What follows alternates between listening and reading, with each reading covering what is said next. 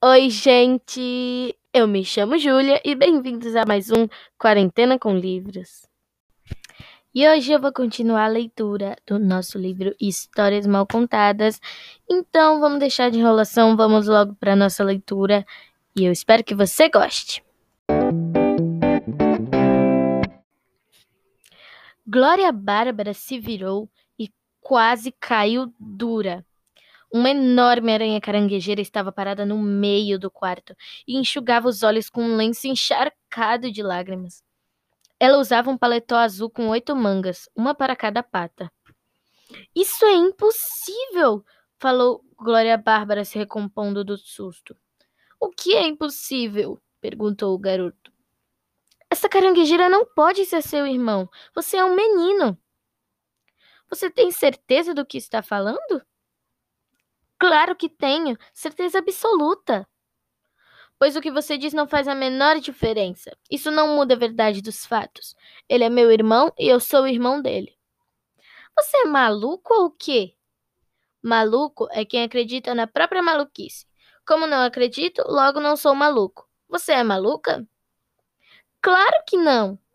Está vendo? Você também não acredita na sua maluquice. No entanto, qualquer um vê que você é totalmente maluca. A menina estava começando a se cansar de tanta bobagem. Será que ainda não tinha acordado e continuava sonhando? Discretamente se beliscou e percebeu que estava acordada. Bem que sua avó dizia que a gente também sonha de olhos abertos. Não demorou para que a aranha começasse a chorar e o garoto também. Glória Bárbara achou que era melhor tratar da pata do bicho para pôr um fim naquela choradeira. Qual é o dedo? Quer dizer, qual é a pata machucada? A terceira, do lado direito, fungou a aranha. A terceira? Espere, acho que não. É a segunda, do lado esquerdo. Não, é a quarta. Você não sabe onde dói? Pensa que é fácil? Se, se você tivesse oito pernas, ia ver só. Glória Bárbara achou que o melhor jeito de descobrir qual a pata machucada era a aranha tirar o paletó. Aí começou outra tragédia. Cada vez que o bicho conseguia se livrar de uma manga, enfiava uma das patas em outra. Mesmo com o garoto ajudando de um lado e Glória Bárbara do outro, a situação piorava a cada minuto. A aranha se enroscou no paletó de tal forma que acabou se transformando num grande nó. Sei um jeito de resolver isso, disse o garoto e começou a fazer cócegas na barriga peluda da caranguejeira. Ela ria e esperneava tanto que logo o paletó foi parar longe. Glória Bárbara examinou as pernas da aranha e não viu machucado nenhum. Como o garoto e a caranguejeira recomeçaram a chorar, ela pegou sua lente de aumento para enxergar melhor. Acabou encontrando um machucadinho de nada, bem michuruca. Apertou de leve o lugar e perguntou se era ali que doía. Ai! berrou a aranha. Você quer arrancar minha perna? A menina começou a desconfiar de que a caranguejeira estava fazendo manha.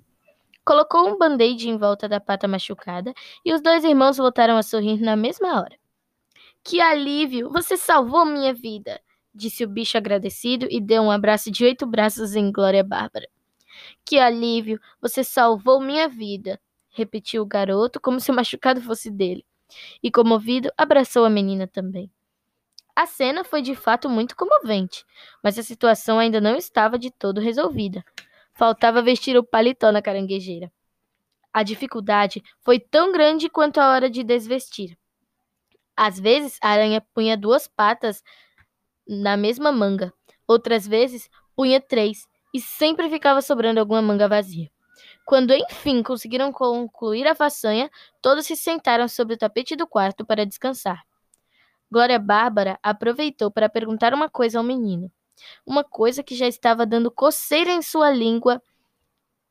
Coceira em sua língua, tal era a vontade de perguntar. Que pergunta será que a Glória Bárbara vai fazer, hein? A gente só vai descobrir no próximo episódio. E eu estou tentando fazer episódios menores agora, né? Pra. Porque às vezes a pessoa. O episódio muito longo, né? Também. Às vezes fica cansativo. Mas então a gente só vai saber a pergunta da Glória Bárbara no próximo episódio. Espero que você tenha gostado. Obrigado e tchau!